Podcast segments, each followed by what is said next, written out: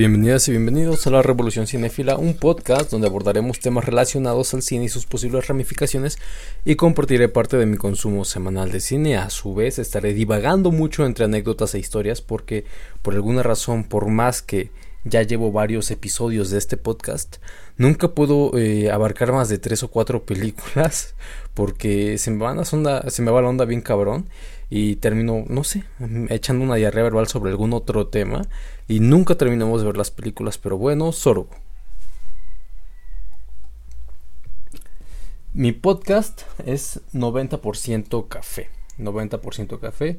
Para quien me sigue en Instagram podrá saber que acabo de empezar a leer Caín. Caín, aquí está Caín. Eh, acabo de empezar a leer ese libro y vamos a ver como está.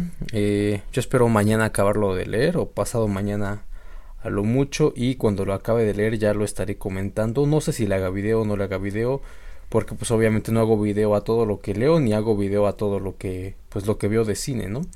Entonces, este, estaba checando ahorita unas estadísticas aquí en YouTube para ver qué tan qué tanto ha crecido este canal, qué tanto y creo que soy em, pues puedo decir que soy un canal cool en el cual un día avanzamos un suscriptor y al siguiente día retrocedemos dos suscriptores.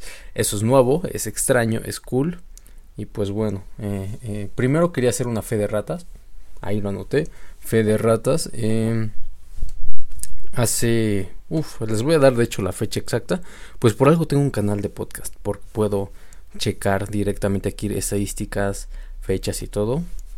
con, con, tiempo, ¿saben? O sea, puedo así como que eh, estar lentamente checando las cosas, no pasa nada. Este, vamos a checar. Ahí subí un video, el video que les quiero comentar es el de Buda explotó por vergüenza. Qué película tan increíble, por cierto, Buda explotó por vergüenza, no sé si si la hayan visto, si no la han visto, tienen que verla. Buda explotó por vergüenza, es una es una joyísima, de verdad. Buda explotó por vergüenza, es una, un must. De hecho, eh, yo creo que varias películas son must. Ahorita les voy a decir cuáles son los must de las películas que de las cuales he hablado en, este canal. estoy buscando Buda explotó por vergüenza. Ok, lo subí el 19 de octubre de 2021. Y mi fe de ratas es sobre una pronunciación. Porque ahí hablo, eh, primero doy un pequeño contexto. Eh, de hecho, el, video habla sobre el, que, para hacer un análisis eh, semiótico intradiegético correcto necesitamos de un contexto histórico y social. Eh, de hecho, ese tema lo vuelvo a tocar en un video más reciente, ¿no? Que necesitamos siempre de un contexto histórico. Una disculpa si escuchan perros ladrando de fondo. Eh, será así siempre.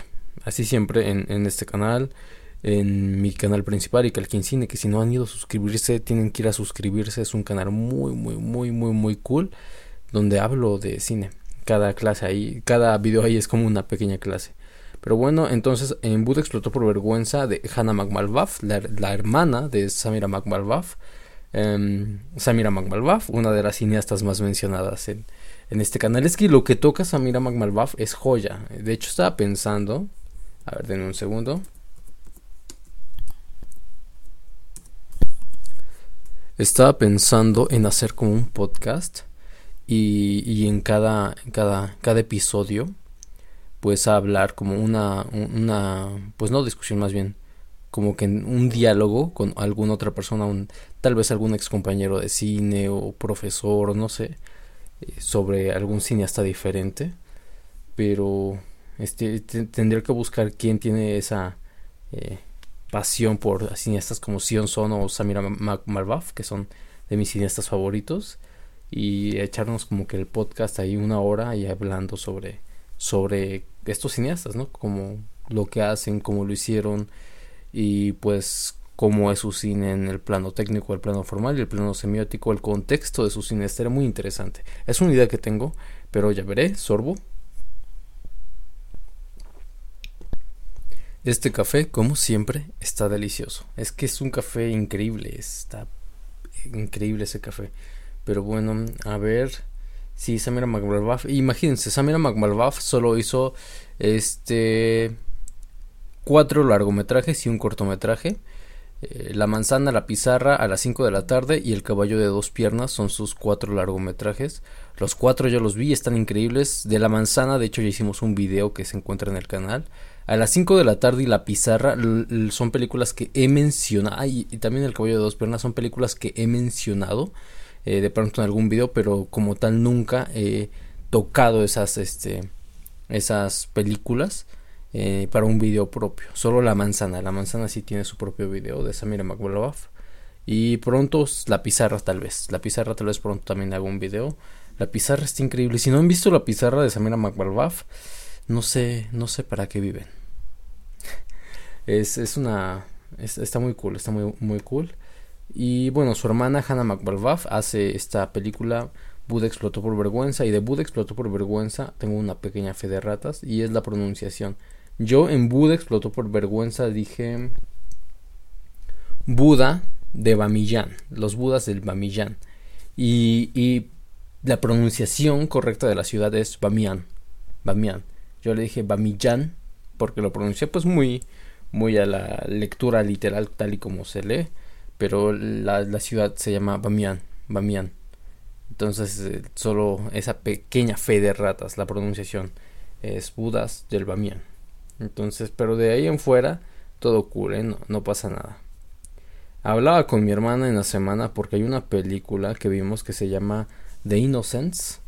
Bueno, ese ya es el título traducido al inglés. La película original se llama, ya les digo. Bueno, o sea, en mi última visita a, la Ciudad de México vi a mi hermana. Vimos esta película. El título original de la película es... Bueno, no sé si están escuchando esa moto que pasa ahí al fondo. Muy ruidosa, muy escandalosa. Ojalá ustedes no la hayan escuchado, yo sí. Es una película noruega. el título original es De Uskildish, no, sé, no sé pronunciar este idioma. Entonces no sé si es Uskildish, dije, no, no sé, pero se llama The Innocence, el título ya en inglés. Y, y de esa película, yo tuve un pequeño problema eh, en aquel entonces cuando vimos la película y era que tenía un terrible, terrible, terrible dolor eh, en la espalda porque porque aquí don pendejo estaba haciendo ejercicio sin sin sin el tapete adecuado, o sea, literalmente al piso. Estaba azotando pues mi espalda lo pendejo contra el piso. Eso hacía. Entonces me dio dolor de espalda y después dije que soy un pendejo. Dije, no sé por qué. A veces hago cosas muy estúpidas. Eso me dije a mí mismo. Eso me lo repito todos los días para para para animarme a hacer cosas, ¿no? Entonces Ah, mira, los me metí a la página de internet de los Magmalbaf y aquí están, ¿no? Eh, los miembros de, de, la familia, que son los miembros de esta casa productora, ¿no? Eh, que son Maisam, Hanna, Samira, eh, Marcie y Moxen. Entonces, este. Uh, Hanna es hija de, de Marcie, pero eh, Marcie es tía de Hanna. O sea,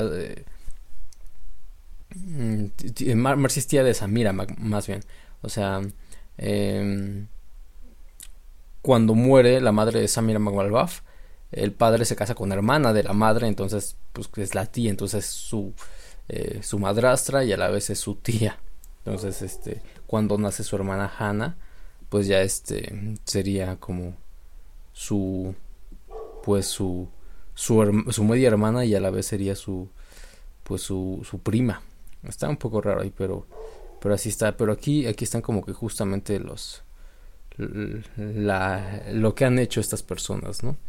Pero sí, sí, sí, este, eh, regreso a que estaba viendo The Innocence con mi hermana, pero yo estaba muy concentrado en que yo tenía un dolor terrible de espaldas por puro pinche gusto, porque a nadie me dijo, ve a azotar tu espalda contra el piso como pendejo, y ahí voy yo. Y bueno, por puro gusto me dolió la espalda, entonces estaba muy concentrado, no podía moverme, estaba así. Y así estuve viendo la película. O sea, literalmente si así, así me, me dolía el O sea, no tienen ni idea. Fueron como tres días feos ahí de, dolor y ya se me quitó después. Y ya lo primero que hice fue comprar mi, mi debido tapetito correcto para hacer ejercicio. Porque pues si no, este, nada más estoy a lo pendejo azotándome ahí por puro pinche gusto. Pero bueno, entonces yo eh, cuando vi esta película estaba tan concentrado en mi dolor, estaba tan así como que medio viendo la película y medio llorando internamente. Entonces eh, le escribía en la semana a mi hermana, le dije, oye, ¿cómo se llama esta película? Ya me pasó el título, me dijo qué película era. Y le dije, ¿sabes qué? La voy a volver a ver porque la vez que la vimos yo estaba como que no, no la pude ver correctamente, estaba muy concentrado eh, en que todo me dolía. En eso estaba concentrando yo todo, en que todo me, me dolía. Ahora sí, voy a regresar a los most a, las películas de las que he hablado en este a las películas de las que he hablado en este canal que considero que deben ser sí o sí eh, vistas. Vamos a ver. Obviamente eh, he hablado mucho de, en, mi canal principal de Calquín Cine, he hablado mucho de, de, los bagajes y de cómo se aplica el bagaje emocional al gusto, ¿no? Entonces lo, lo mencioné muchas veces. el análisis correcto y apropiado semióticamente hablando de una película es indiferente al gusto del espectador y la espectadora. El ejemplo que yo siempre doy es Love de Gaspar Noé. La mitad de la gente ama esa película y la mitad de la gente la odia. Y se me hace muy válido. Por ejemplo, yo tengo eh, un amigo y una amiga que son como, somos como el crew. Entonces como que eh, discutimos mucho estas películas y, y hablábamos de Love de Gaspar Noé. Y a esta amiga eh, le fascinó Love de Gaspar Noé y a él, a mi amigo, le cagó Love de Gaspar Noé. No, no le gustó en nada. Entonces, cuando hicimos el análisis de la película, hicimos todos el análisis como conjunto correcto y, bien en forma. quedó padre, quedó muy cool. Y no por eso significa que, a mi amigo le tenga que gustar. De hecho, mi amigo puede hacer el análisis porque entiende la película. El análisis, esto es por acá, por acá, por allá. Pero no por eso tiene que gustarle. Y yo lo digo siempre, para mí es Blade, Blade Runner, ¿no? Y Sorbo. Cuando veo Blade Runner por primera vez, este fue estudiando cine ya. Disculpen ese perro que escuchan de fondo, posiblemente lo escuchen todo este, este tiempo. Cuando veo Blade Runner por primera vez, ah, sí, sí, son muy, muy fuertes. Que yo, yo lo escucho muy fuerte, o sea, literalmente está como muy cerca de aquí. Este, veo Blade Runner por primera vez y cuando acaba la película, em, mi profesor inicia a hacer un análisis semiótico de la película, ¿no? Entonces dice, no, pues tal cosa, esto y el otro, y, si se den cuenta los lobos esto, y se dan cuenta esto, el otro, y así como que empieza a desglosar como que todo el plano semiótico de la película. Y dije, wow, está interesantísimo cómo se desglosa el plano semiótico de Blade Runner. Y la película aún así no me gustó, y lo digo abiertamente, siempre, siempre lo he dicho muy abiertamente por más que entendí la película y admito que, semióticamente es una película compleja y que da hay mucha carnita en la película para desglosar semióticamente no me gustó. No sé estoy pensando de hecho en pausar este este podcast hasta que el perro se tranquilice un poco. Literalmente está como atrás de esta de, esta o sea literalmente a la altura de la casa pero por afuera ahí está ladrando. Eh, sorbo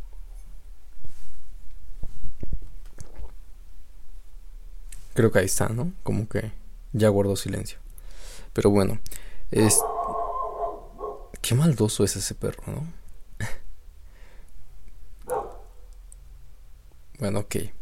El punto es que entiendo Blade Runner, ¿no? Ya cuando lo sé semióticamente Blade Runner dije, no, pues si es una película, si está, está chida, es otro nivel, pero no me gusta y no la volvería a ver. No, no me gustó, ¿no? Eh, porque porque el análisis semiótico es independiente al gusto. Entonces son cosas muy diferentes.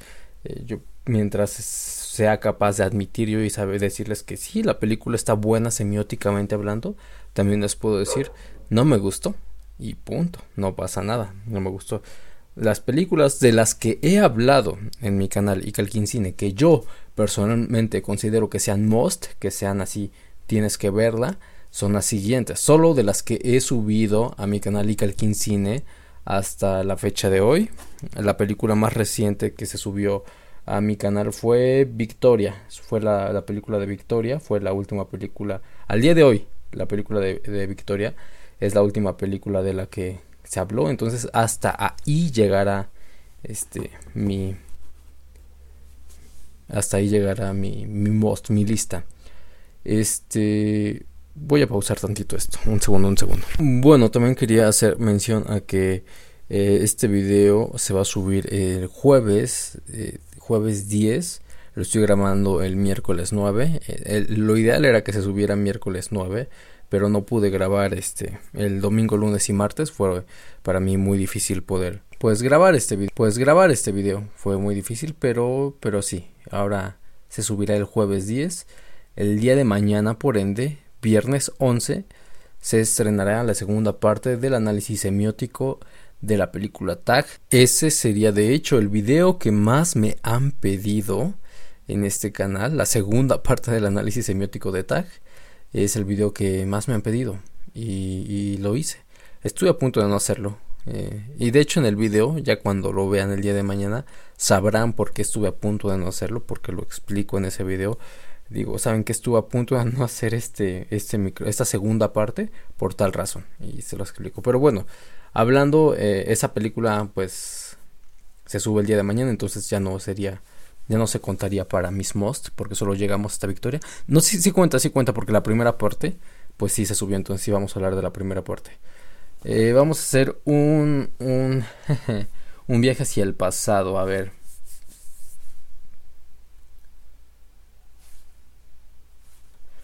El día 8 de julio es el primer video que...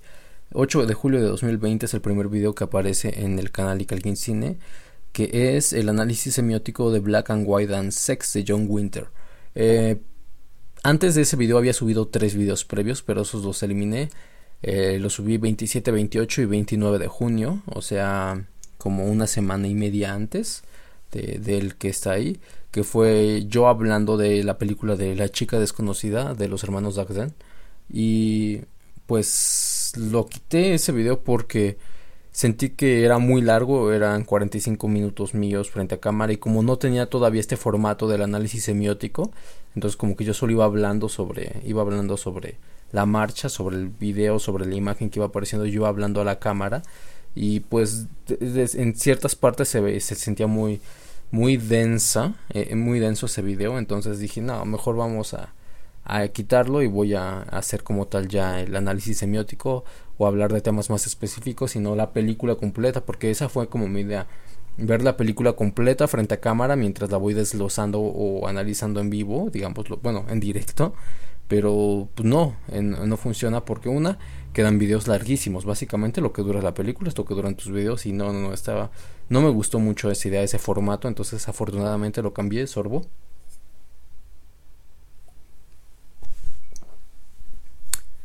Y pues bueno, eh, la primera película que traje fue Black and White and Sex. La siguiente película la, la subí 25 de julio de 2020, que fueron 8, 18, 19, 20, 21, 2, 3, 4, 5, 17 días, 17 días después.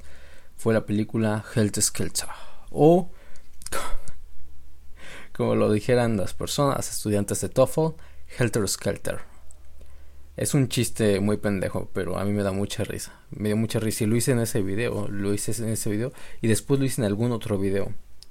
Eh, ninguna de esas dos es un must, pero son muy buenas. En cuanto a estructura, Black and White and Sex es una de, mis películas eh, con la mejor estructura, con, con una estructura que me gusta. Una de mis estructuras favoritas está en Black and White and Sex, en Helter Skelter. la semiótica es muy, muy, muy buena. Alguien hizo un comentario en perdón por tanto tomar café, pero me encanta el café, sorbo. En la película de. Bueno, en el video que hice sobre la película de Health Skelter, alguien me hizo un comentario diciéndome. Eh, bueno, porque yo dije, las mariposas es como un catalizador hacia el pasado. Entonces alguien me dijo, oye, este. Las mariposas son más bien una, este, un símbolo, eh, pues de una metamorfosis, ¿no? Y me da mucha curiosidad, no risa, curiosidad, porque tiene razón esta persona. Eh, pero yo lo menciono en algún video futuro. Es que después ya no, no sé en qué video lo mencioné. Tal vez en el de símbolos más comunes en el cine o en algún otro video. ah, igual en el, en el, de antiporno. Puede ser que en el de antiporno lo haya mencionado. Eh, menciono que las mariposas es, es un símbolo por defecto que traen, es la metamorfosis la mariposa es común y lo he mencionado muchas veces que hay animales que tienen como símbolos casi por defectos no como el burro trabajo eh, tortuga y búho sabiduría eh, tortuga creación perro fidelidad y así no o sea hay como que animales que traen como símbolos por defectos. Eh, mariposa metamorfosis un cambio. Entonces pues obviamente a esta persona pues no, no, le respondí porque tenía razón, pero para mí era como que pues sí, pero es que esto es por defecto, entonces yo trataba como que ir de ir todavía el análisis llevarlo un poquito más, eh, más lejos que solo pues la parte fácil, ¿no? Eh, la persona tiene razón, sí es un símbolo la mariposa la metamorfosis, pero este pero en efecto tampoco lo mencioné en el video, pero pues es algo como les digo, ¿no? Para mí era como que por defecto se sobreentiende mariposa metamorfosis entonces no, no, no lo consideré necesario, pero pues este no, no respondí eh, porque no es un comentario mala onda ni malintencionado. Yo dije nada más como que pues sí, ¿no? se sobreentendía. después hice eh, el video de Susana de Luis Buñuel. Ay, ese es Susana sí, voy a decir que es mi primer must. Susana me encanta, esa película, este, protagonizada por Rosita Quintana. Eh, dirigida por Luis Buñuel y cómo, cómo evoluciona el tema del erotismo.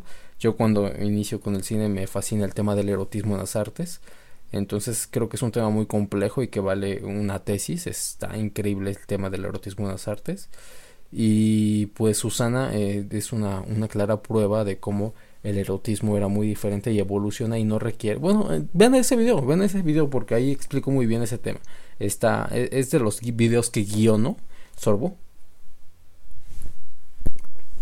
hay, hay videos que, que guiono justamente para, eh, para, para no irme por las ramificaciones, como en este podcast que empiezo a hablar de un perro y termino hablando de una cucaracha. No, son animales. Más extraños sería como que empiezo a hablar de un perro y termino hablando de aviones sobre el Atlántico. Entonces es muy este muy extraño luego como me voy por todas las ramificaciones. Y para no irme por las ramificaciones, hay ciertos videos que sí guiono, o al menos si escribo que qué, tema específicamente me gustaría atacar, o sea, qué subtema me gustaría atacar, eh, justamente para no irme por otros lados. Entonces nada más veo como que no, tienes que ir hacia este punto y no hacia, hacia todos lados, menos a este punto, ¿no? Entonces este, trato de concentrarme en eso. Entonces Susana fue el primer video que sí dije, ok, voy para acá, eh, ese es mi destino. Eh, luego viene Aroused by Gymnopedy, o Gymnopedy Midareru, la, la película de Nikatsu. Este, igual me gustó mucho esa película, pero entiendo que esa película no es como que eh, para todos los gustos. Después hablé, o sea, nuestro primer most y único sería Susana hasta ahorita. Eh, Super de James Gunn, me encantó la película Super. El Ogro de Ismael Rodríguez tampoco es un most. Luego mi primer video muy controversial que fue este mi único más bien video controversial. Es el, es el único video que no que tengo en mi canal que no llega al 80% de likes. Es el único. De ahí en fuera, eh, qué chido que todo, todo mi canal está tiene más del 96% de aprobación. Pero ese video, específicamente el de el de desarmando una escena de ustedes los ricos, puta, cómo y yo ya se lo había dicho, no sé si a mi hermana o a quien le dije cuando hice ese video, dije, este video va a ser controversial. Porque literalmente la miniatura dice, ustedes los ricos es plagio. Y yo entiendo que la gente defiende a capa y espada el cine de Pedro Infante y el cine de esa época de México. Yo, yo entiendo que la gente es bien perra. Y que este que no entienden que en la actualidad México tiene excelente cine y que producimos mucho más cine del que produjimos en aquella época. En aquella época llegamos a producir 120 películas. En 2019 México produjo arriba de 200 películas y el tema de siempre, pero es que antes eran todas buenas y yo claro que no, no eran todas buenas y en actualidad tampoco son todas malas, de hecho, si, si les digo eso, ¿no? En 2019 México produjo más de 200 películas y siempre les pregunto, ¿tú cuántas viste de ese año? ¿Cuántas mexicanas? Si me vas a decir que el cine mexicano contemporáneo es malo, basado en las nueve películas que viste de 2019 mexicanas que estrenaron en Cinemex, pues puta, pues así está cabrón. Entonces yo les digo, no, el punto es que hay mucho más cine. El problema es que no hay, es una industria muy fea, no hay publicidad, no hay buena distribución, no hay muchas cosas. Pero no, el cine contemporáneo mexicano no es malo. Tenemos más buenas películas eh, contemporáneas mexicanas en actualidad que las que tuvimos en aquella época. Imagínense, ese es mi punto. O sea, de, de 120 de aquella época, pónganle que pues 60 por año eran buenas, ¿no? Y ahorita de más de 200, yo digo que más de 100 son buenas más de la mitad son buenas, nada más que siempre nos quedamos con, eh, con estas, este, estas películas pues taquilleras y creemos que el cine mexicano se reduce a este, estas películas taquilleras o estas películas eh, de palomas, estas comedias románticas mexicanas. Y yo les digo, no, es que el cine mexicano contemporáneo es mucho más grande que solo las tres que, que pasan en Cinemex. Pregunta, investiga, eh, métete al internet y checa las listas de películas en los festivales para que veas los títulos.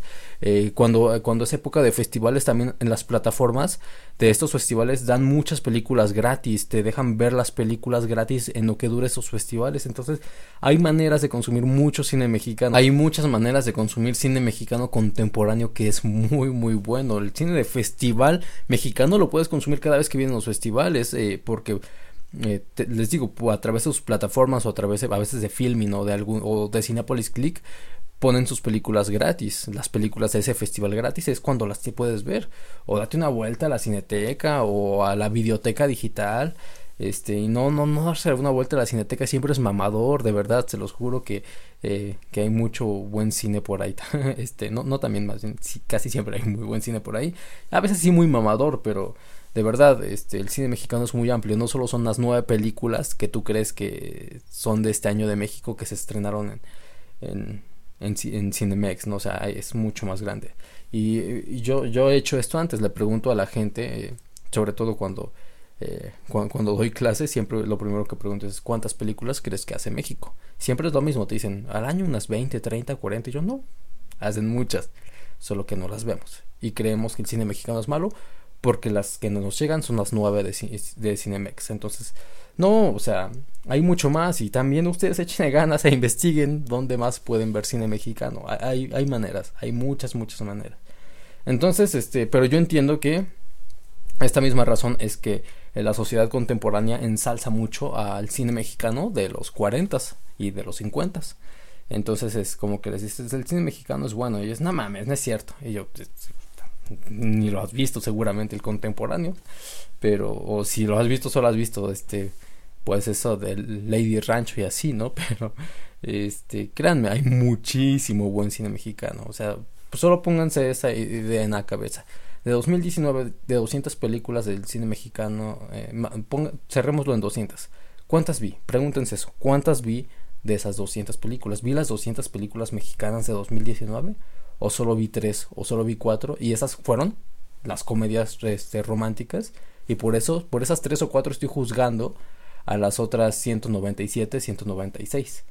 Entonces, pues bueno, esa es una reflexión.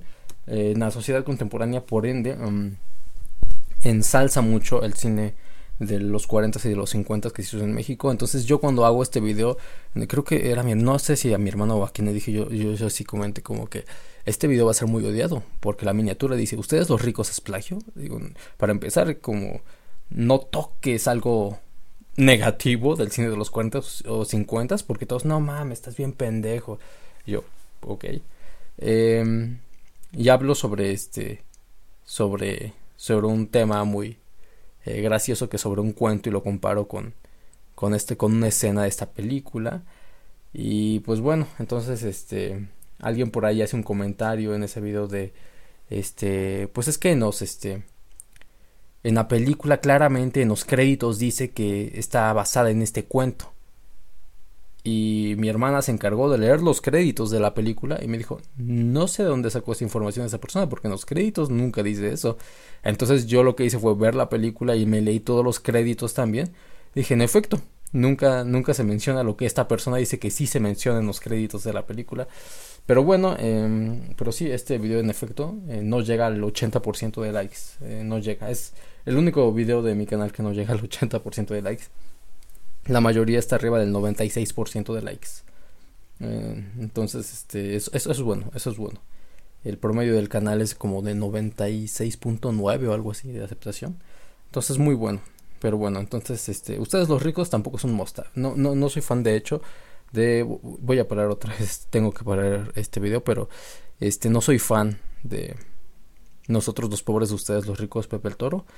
Y, uh, no soy fan a ver qué linchamiento digital me hacen. No, no, ojalá que no. Esta comunidad afortunadamente no es así. Creo que es lo que me gusta mucho de esta comunidad. Justamente veo los comentarios y como eh, todas estas cosas que, que, luego se dicen y veo que, Que afortunadamente no somos ese tipo de comunidad linchadora, ni somos ese tipo de comunidad criticona. Los mensajes negativos en este canal, comentarios negativos o algo así, se cuentan con los dedos de esta mano, o sea, de verdad, o sea, no... Es una comunidad muy bonita, me gusta mucho esta comunidad, es muy, muy, muy analítica, es una comunidad con mucho eh, pensamiento crítico y con poco pensamiento dogmático y es algo que a mí me encanta. Entonces regreso.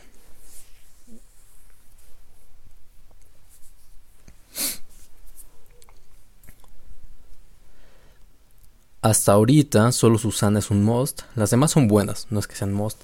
Historias violentas, no sé si, sería un most o no, pero Historias violentas es muy buena. Es, esa me la recomendó mi hermana porque la vio por yo creo que nada más por, este, por accidente la vio. Dice que estaba como que viendo ahí como que algunas películas en claro video, creo. Y que entre esas películas vio esta de historias violentas y dijo, pues vamos a verla. Leyó la sinopsis y dijo, vamos a verla. Y ya fue que después al siguiente día o ese mismo día me envió un mensaje y dijo, tienes que ver esta. Y me, me dijo, es historias violentas. Sorbo.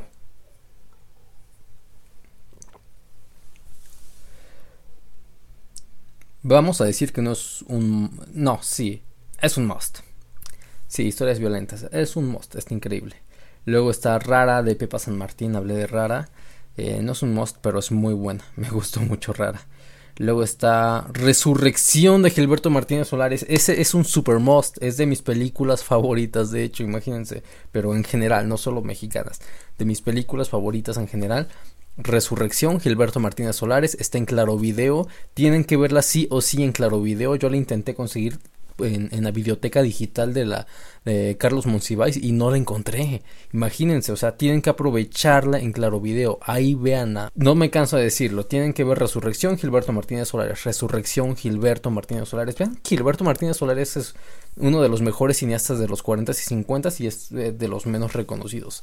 Preferimos reconocer a los clase, clase mierderos, iba a decir, clase medieros, como Ismael Rodríguez. Pero de verdad Gilberto Martínez Solares fue el mejor director de los 40 y los 50. Eh, vean Resurrección y vean los videos de mi canal para que vean, sepan por qué me, por qué digo que Gilberto Martínez Solares es de los mejores. Siempre lo he dicho, lo mantengo, es de los mejores. Sorbo. Y bueno, después de esto habló de un cineasta, luego Los Miserables de la Lee Ay, qué buenos tiempos eh, estoy viendo aquí recordando cuando hacía estos videos.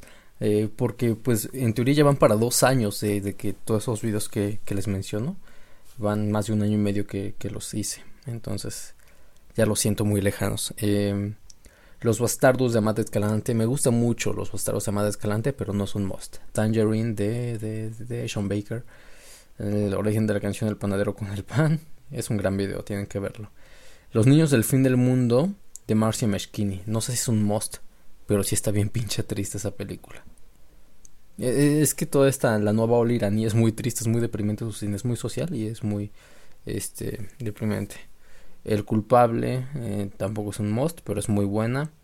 Las Oscuras Primaveras tampoco es un must, pero también es de mis películas favoritas. Las Oscuras Primaveras es mi favorita de Contreras. Para mí, Las Oscuras Primaveras eh, no es mejor ni peor que otras de Ernesto Contreras, pero me gustó más Las Oscuras Primaveras que Sueño en otro idioma. Y Sueño en otro idioma igual me gustó muchísimo, pero Las Oscuras Primaveras me fascinó, así como no tienen ni idea, fue amor a primera vista con esa película.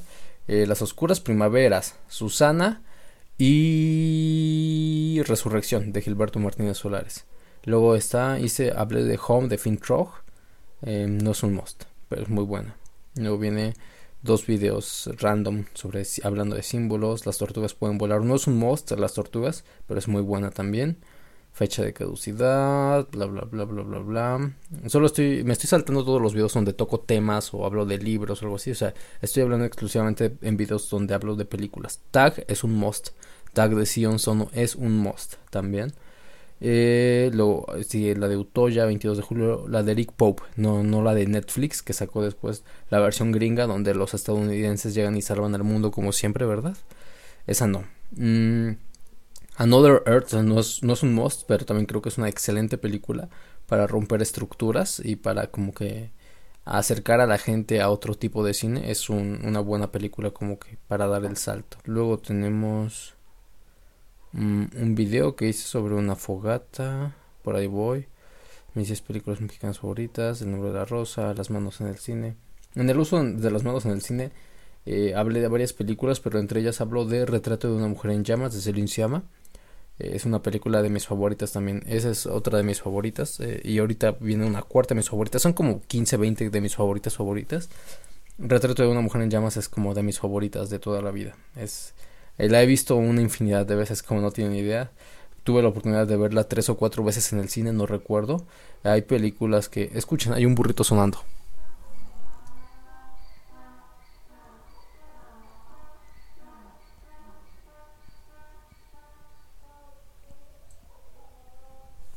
¿Lo escucharon?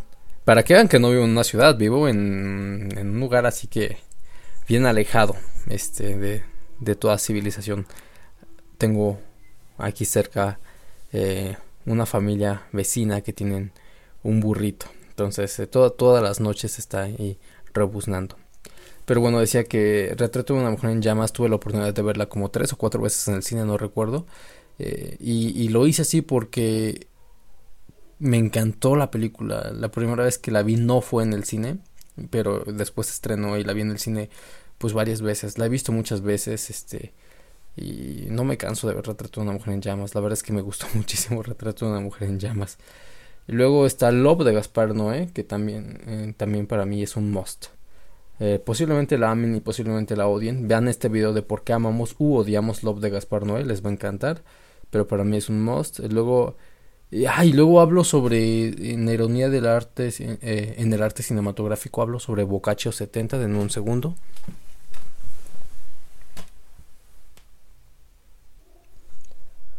Boccaccio 70, aquí está.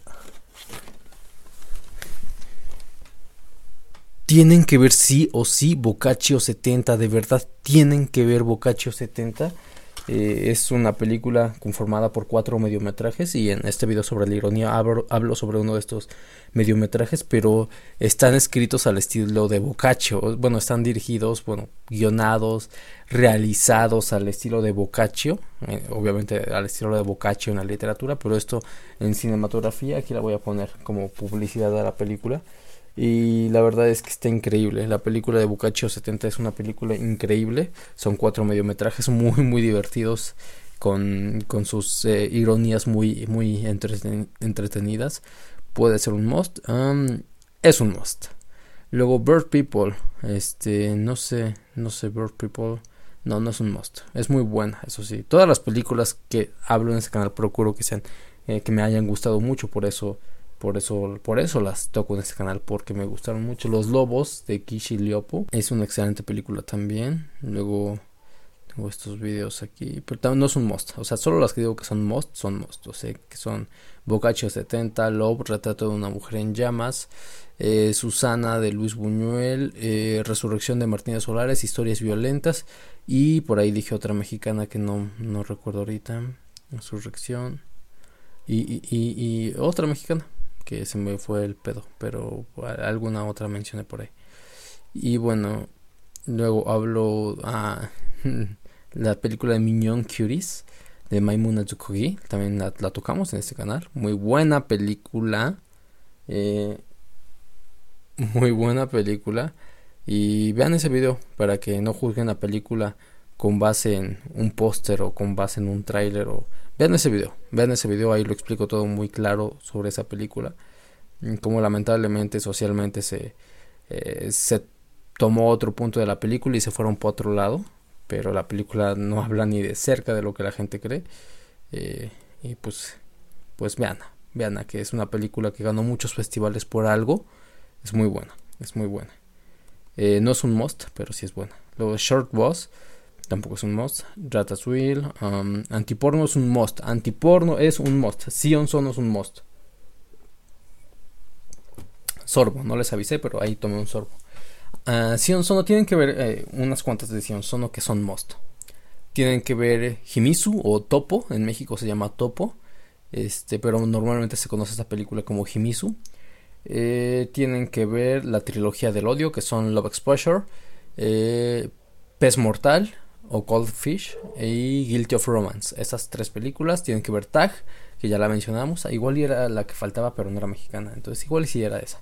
Tag, eh, Antiporno, tienen que ver esas seis. Esas seis son must. Hay otras como Las Vírgenes Psíquicas, que está, está buena. Está buena, pero no diría yo que es un must de Sion Sono. O hay otras como, como Vamos a jugar al, al infierno, que igual em, si te gusta Sion Sono es muy buena, pero no es un must. Ah, Strange Circus, este, el club del, el club del suicidio y Noriko's Dinner Table. Esas también son must. Um, Land of Hope también es buena, pero no diría que es un, must. Eh, Love and Peace es buena, pero igual no diría que es un must. Y sus eternos cortometrajes igual son buenos, pero igual no diría que son must. Pero sí, tienen básicamente mucha parte de su filmografía de eso no es un must. Eh, Always Shine, eh, está buena Always Shine, no es un must, pero está buena. Batallas íntimas, creo que ha sido ese el, el único documental que he traído a este canal. No recuerdo, pero seguramente ese ha sido el único documental. Procuraré traeré más, traer más documental. Eh, la noche devoró al mundo, una película muy diferente sobre zombies, buena, pero no es un must. The Father de Florian Seller, creo que Florian Seller, sí, ¿no? Este, pues esa, esa, esa película, le voy a, decir, voy a decir que sí es un must. Eh, me gustó mucho The Father y la vi y yo dije, ah, su fucking madre. Está dirigida increíble está dirigida y para hacer ópera prima este cabrón está dirigida increíble Lawrence Anyways yo sé que menciono mucho Lawrence Anyways no es un must pero sí soy consciente de que menciono mucho la película de Lawrence Anyways me gustó mucho a mí Lawrence Anyways la verdad es que um, de, por sí me gusta mucho como que el trabajo de Dolan eh, pero Lawrence Anyways me gustó mucho no es un must pero pero soy consciente de que la menciono mucho eh, a Dangerous Method de este David Cronenberg no es un must, pero es muy buena. Tierra y cenizas es muy triste, está excelente si quieres llorar y deprimirte. No es un must. Sin enseñas particulares, muy buena, no es un must. 36 eh, de Nahuapol Tamron Gratanarit. Eh, no es un must, pero igual es muy buena. Mm. Luego hablo de otra, de Land of Hope de Sion y como les mencioné, no es un must, pero sí está muy muy buena. Eh, Aquí hablé de tres cortometrajes de Abbas Kiarostami. Lamentablemente no he traído más de Abbas Kiarostami. Voy a procurar traer más cine de Abbas Kiarostami. Hablo de Un monstruo de mil cabezas, La, la reunión de Anna Odell. Luego vino em, el Occupations de Lars von Trier, este cortometraje. Ladrón de bicicletas es un must, es un clásico Ladrón de bicicletas. Es un must, sí o sí. Eh, te vas a, vas a ponerte a llorar, pero es un must. Buda explotó por vergüenza, es un must. Tienes que ver Buda explotó por vergüenza. Eh, Happy Together de Wonka White también es un must. Eh, en oscuridad de los hermanos Ardennes, el cortometraje no es un must. Sigue Exótica de, de Aro Megoyan, es un must. Todo, Aro Megoyan es un must. Al menos Exótica, Adoration, tienen que verlas así como que son un must. Eh, exótica, creo que es la más conocida de la más comercial. Bueno, lo más conocido de él sería Chloe, que no es su guion de él, pero la verdad es que Chloe, es muy buena, muy buena película también, con, con Julian Moore y Amanda Seyfried. Está increíble esa película. Las, ah, este es un must, Las alas del deseo o El cielo sobre Berlín. Está increíble esa película. Em, es un must. Junior de Juliette no es un cortometraje, no es un must, pero está buena. Traffic no es un must, pero está buena. La manzana de Samira McMalbaf. Todo lo, de, todo lo que toque Samira McMalbaf es un must. Tienes que verlo sí o sí. Eh, la chica sola no es un must. Um, Benedetta, Simpson, bla bla bla. Y ya llegamos. Ya llegamos a hasta donde estamos. Las demás no son must. Pero sí son películas que tienes que ver sí o sí. Sí, esas son las que yo considero que son muy buenas. Me voy a despedir porque ya hablamos mucho y ni siquiera hablamos del cine que, que yo vi esta semana, por cierto. Imagínense, a eso, a eso voy, a eso voy. Ni siquiera, ni siquiera hablé del cine que, que, que consumí esta semana. Qué triste. Consumí buenas películas, ni modo. ojalá salgan en algún video de Icalkin Cine, porque si no, este, pues ya nunca hablaremos de estas películas. Al menos no aquí. Tal vez algún día en la calle, pero uno nunca sabe. Yo me despido entonces. E, e, estos podcasts cada vez como que son mucho más random. Cada vez siento que en vez de hablar de 10 películas, yo dije voy a hablar de estas 10 películas y terminaba hablando como de 5 películas, 4, 3, 2 películas y ahorita ya ni una mencionamos, pero, pero vi muy buen cine esta semana. Este, seguramente voy a hacer eh, uno que otro video sobre las películas que consumí esta semana, pero eh, pues bueno, ya la siguiente semana hablaremos de otras películas, ah, películas y ojalá ahora sí hablemos de otras películas. Yo me, yo me despido. No sin antes decirles que lean un chingo, vean chingos de cine, amen harto, jueguen, tomen y recuerden, nada con medida y todo con exceso. Bye.